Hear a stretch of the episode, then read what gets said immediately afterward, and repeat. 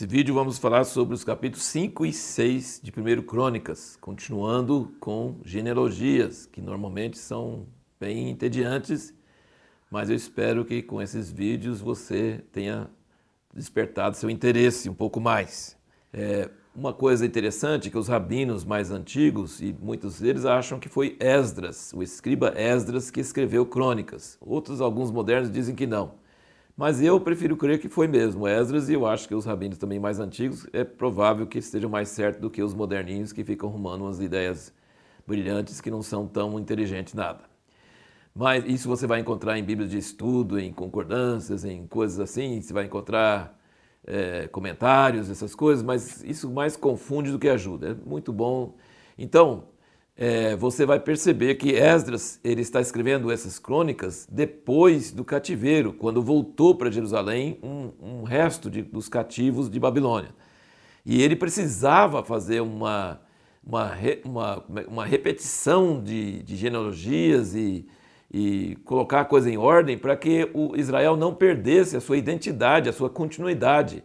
Então era muito importante para ele mostrar as descendências para que as pessoas de Israel daquela época pudessem saber é, a sua genealogia, de onde vieram. Então, para eles, muita coisa que para nós não dá para entender quase nada, eles entendiam muito bem, porque era uma época deles mesmos. Então, você vai notar que várias dessas genealogias trazem justamente para a época de, de Esdras, do retorno de, de, da Babilônia para Jerusalém. Tem umas pérolas no meio dessas genealogias que são muito preciosas. No capítulo 5, no versículo 20 e 22, ele está falando sobre várias coisas e tal. E aí ele diz, no versículo 19, fizeram guerra aos agarenos e foram ajudados contra eles, de sorte que os agarenos e todos quantos estavam com eles foram entregues em sua mão, porque clamaram a Deus na peleja, e ele lhes deu ouvidos, porquanto confiaram nele. Depois, no versículo 22, muitos caíram mortos, porque de Deus era a peleja, e ficaram habitando no lugar deles até o cativeiro. Então é uma pérola, é um comentário que traz edificação no meio de tantos nomes que às vezes não traz sentido nenhum para nós. Então, assim, é uma, é uma arte de uma pintura ou de um artista, às vezes você, a mesma pessoa que bola um filme ou um livro, é colocar umas coisas meio cansativas, entediantes e depois trazer a coisa mais forte, porque aquela parte mais entediante faz a coisa mais forte brilhar mais ainda. Então nós perguntamos no último vídeo o que, que pode nos tornar diferentes em nossa geração do que todo mundo mais, o que, que pode nos ressaltar.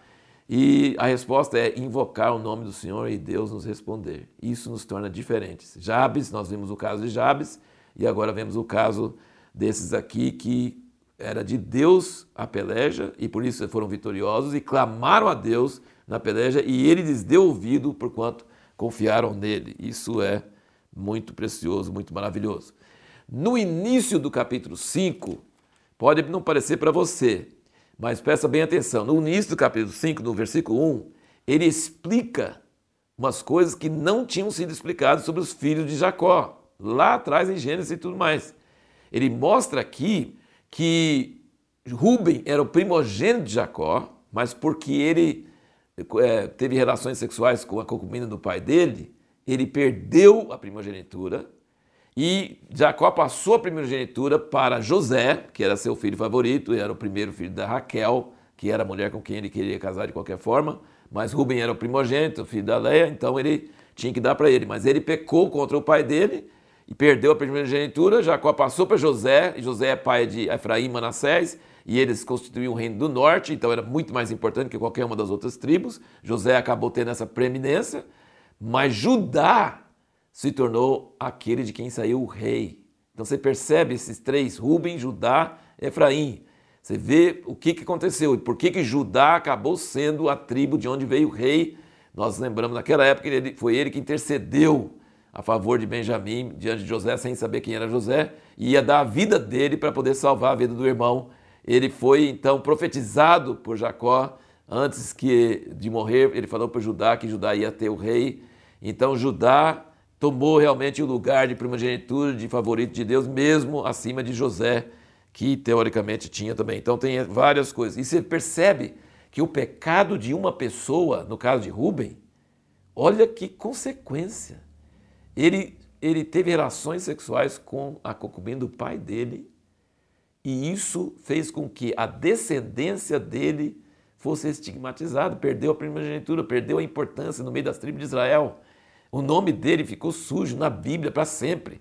Então, olha, pecado é uma coisa séria, hein? Pecado não é brincadeira, não. Isso são algumas lições que a gente pode ver.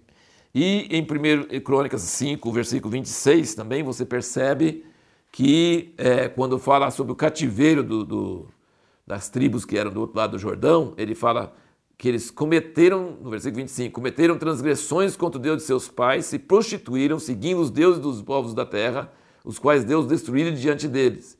Pelo que o Deus de Israel excitou o espírito de Pu, rei da Síria, e o espírito de Tilgat-Pileser, rei da Síria, que os levaram cativos. Então, mais uma vez, eu só queria ressaltar, para você está vendo, no meio de tantos é, nomes e coisas assim, mas tem algumas verdades muito importantes. Ele está mostrando que quando a pessoa peca contra Deus, Deus suscita o espírito, ele faz com que a pessoa contrária tenha uma ideia que não tinha.